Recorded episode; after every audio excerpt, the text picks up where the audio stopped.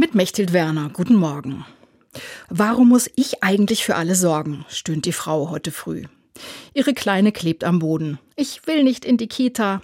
Der Gatte ruft, wo ist ein sauberes Hemd? Der Große motzt am Kühlschrank. Mama, hier gibt's nix zu essen. Mein Rollator ist weg, ruft Schwiegermama. Da kötzelt der Kater auf den Vorleger. Der Gatte steigt drüber und rennt ins Bad. Warum ich? schreit die Frau und stutzt. Da steht einer, lächelt ihr zu, nimmt die Kleine hoch, holt Omas Rollator, zaubert Frühstück für den Großen, sieht einfach, was nötig ist, sorgt für Leib und Seele. Und dieses Lächeln kommt ihr bekannt vor. Es ist ihr Mann.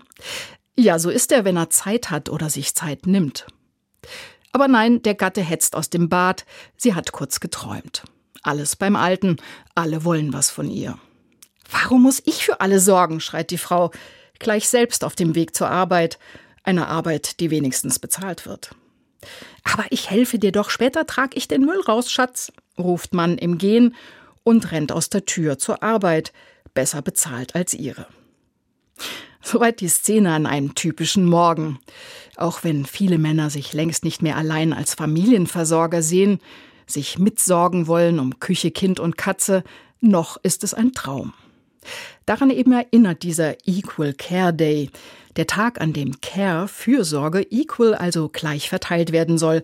Heute ist dieser Tag am 29. Februar. Nur alle vier Jahre steht er im Kalender. Denn Fakt ist, Männer müssten vier Jahre arbeiten, um so viel Care-Arbeit zu leisten wie Frauen in einem Jahr. Es gibt also noch viel zu tun. Es braucht gerechten Lohn für Frauen, mehr Mut für Hausmänner und Väter, mehr Wertschätzung für das bisschen Haushalt. Denn ja, es ist Sorgearbeit für Leib und Seele. Also take care. Mechthild Werner Speyer, Evangelische Kirche.